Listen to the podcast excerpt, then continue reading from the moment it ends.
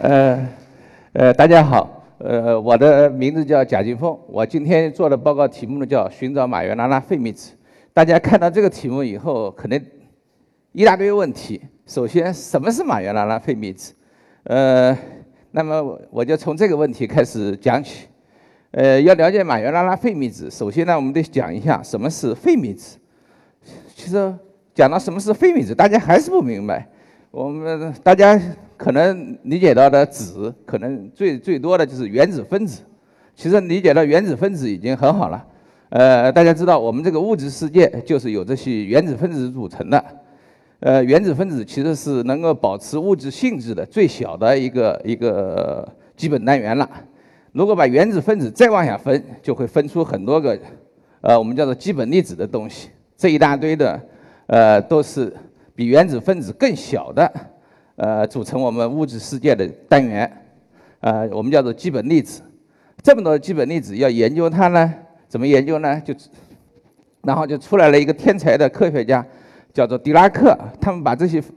呃，这些粒子分了两类，一类呢叫玻色子，一类叫费米子。呃，玻色和费米，刚才都有人提到过，都是两位非常伟大的科学家。为了纪念他们，呃，所以呢，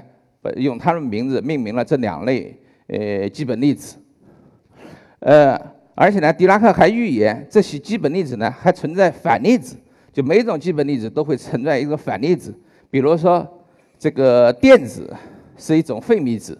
呃，我们经常遇到的最最多的就是我们都会用到电，电就是由电子产生的，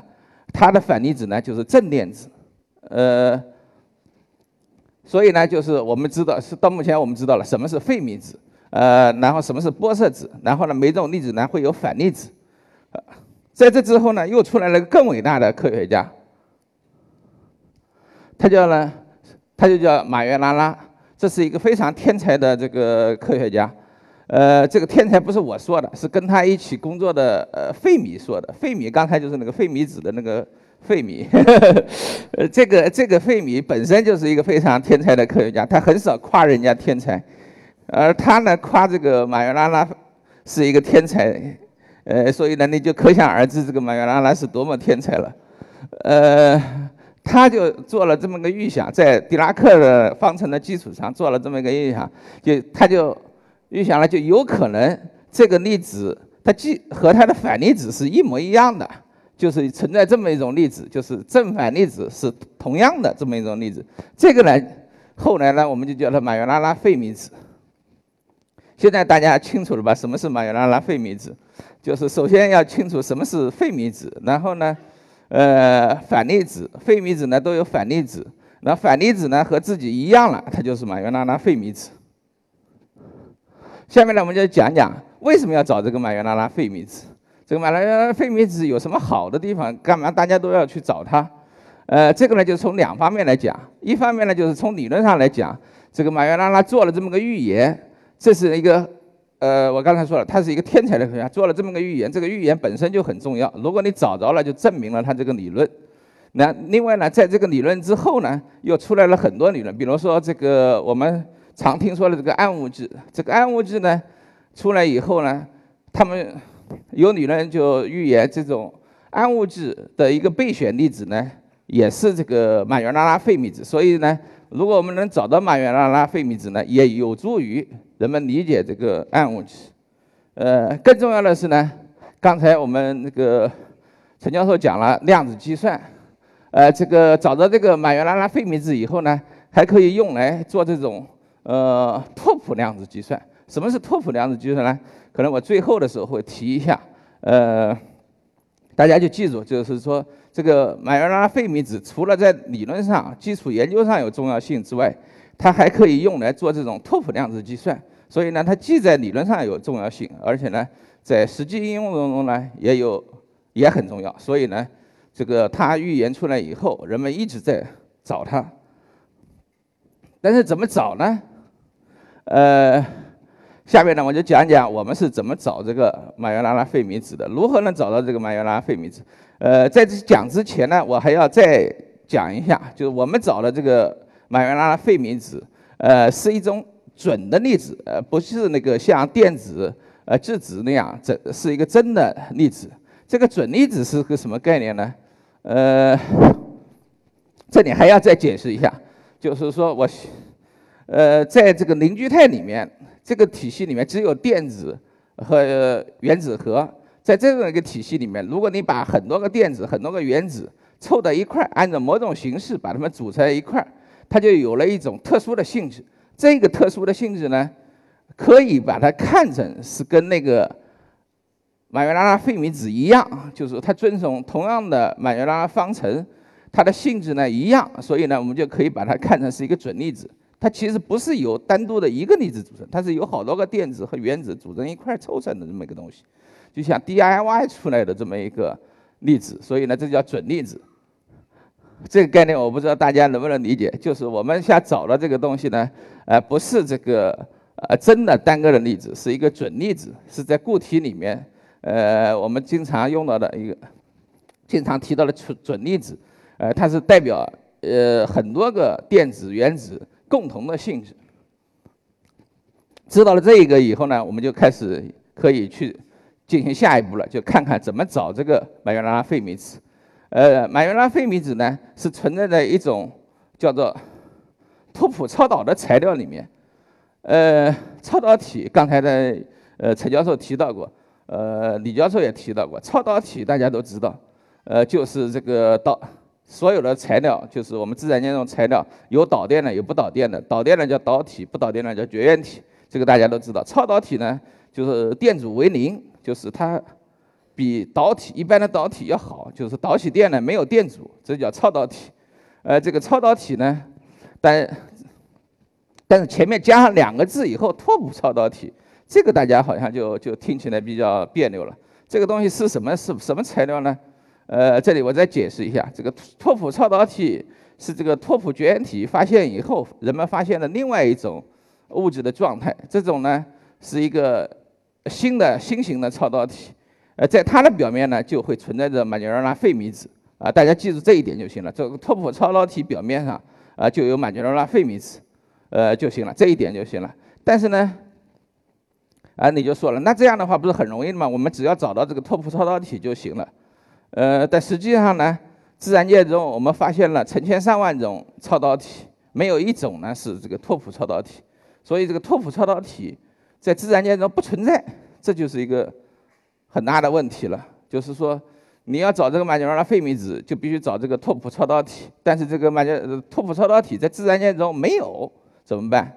哎，还好，这个我们 前面听说过，这个有一个叫拓扑绝缘体的材料，呃，是吧？呃，有个理论理论预言，就是如果你把这个拓扑绝缘体和拓扑呃和超导体放在一起，它们俩就可以。呃，再组合成一个呃拓扑超导体，这样呢，我们就从这个开始，就是如果我们能把这个拓扑绝缘体和超导体组合在一起，呃，怎么样把它巧妙的组合起来，呃，组合出这种拓扑超导体，然后我们就可以找马加拉费米子了。我们的方案呢，就是就是从这开始的，呃。我们还有一个办法，就是组组这个拓扑超导体呢，呃，并不是那么容易。我们呢，其实在这个之前，在做这个实验之前，我们有一定的实验积积累。我们呢，就把这个扫描隧道显微镜和长材料的一个办法，叫叫分子束外延结合在一起。这样以后，我们在材料制备上就达到了一个世界领先的水平。我们可以一个原子呃一个原子层一个原子层的去长原子。呃，这样的长出来的材料呢，就是最好，应该是世界上最好的程度。有了这些技术以后，我们呢就就通过我们另外的一个实验上的设计，我们呢就很容易的长出了那种我刚才说的，就是拓扑超导体。而且呢，我们通过巧妙的设计，把这个拓扑呃超导体设计成呃比较有利于我们的实验观察。所以呢，有了这个材料以后，我们就可以。呃，比较好的进行我们的实验了。然后我们的实验呢是用了这个扫描隧道显微镜这种技术。呃，这个扫描隧道显微镜呢是目前唯一的能在实空间里面看见原子的、看见真实原子的这么一种显微镜，它的放大倍数非常大。呃，这个说起来这个显微镜很很神奇，但实际上原理很简单。它的原理呢，就相当于用一个手指头在表面上去摸，呃，那那个呃原子呢有起伏，你就感觉出来了。但实际上呢，它不是用的，当然不是手指头了，用的是一个非常尖、非常尖的针。啊，这根针从这个表面上划过的时候，我们去测量这根针和这个样品原子之间的电流。如果这个针和样品之间非常近的时候，电流就大；远的时候呢，就电流小。这样呢，我们可以记录这个表面上的高低起伏有没有原子。呃，另外呢，我们这用的这个针呢还有磁性。有了这个磁性以后呢，呃，这个表面上有磁性的原子和没磁性的原子，我们也能区别开来。这样呢就非常好，我们就可以用这么一个扫描隧道显微镜，呃，既研究表面上的结构，又研究呢表面上的磁性，这几个呢就叫呃自旋极化扫描隧道显微镜。有了这么一个东西，又有了我们这个材料，我们就可以开始我们的这个研究。其实我们这个研究呢也不是那么容易，找到了这个材料以后，呃，又有了这么高级的这个设备。呃，我其实我们也是用了好几年的时间，原因是什么呢？原因就是我们并不知道，没有一个人知道这个马尼拉费米子到底长了什么模样，它和这个普通的超导体有什么区别？你看到了什么东西，就是看见了马尼拉费米子。所以呢，这个东西呢，我们一直花了好几年的时间，我们找各种各样的与这个普通超导体不一样的信号，找到了这个信号以后。看看它跟这个马尼拉费米子是不是一样？呃，这样摸索了好几年以后，呃，终于我们找到了这个一种叫做自旋极化电流的东西，就是在这种样品，这就是我们用的样品。这其实是样品很小，这是一二三三个样品，真正起作用呢就是中间的一小点。呃，这就是我们在这个样品上，这就是我们做的拓扑超导样品。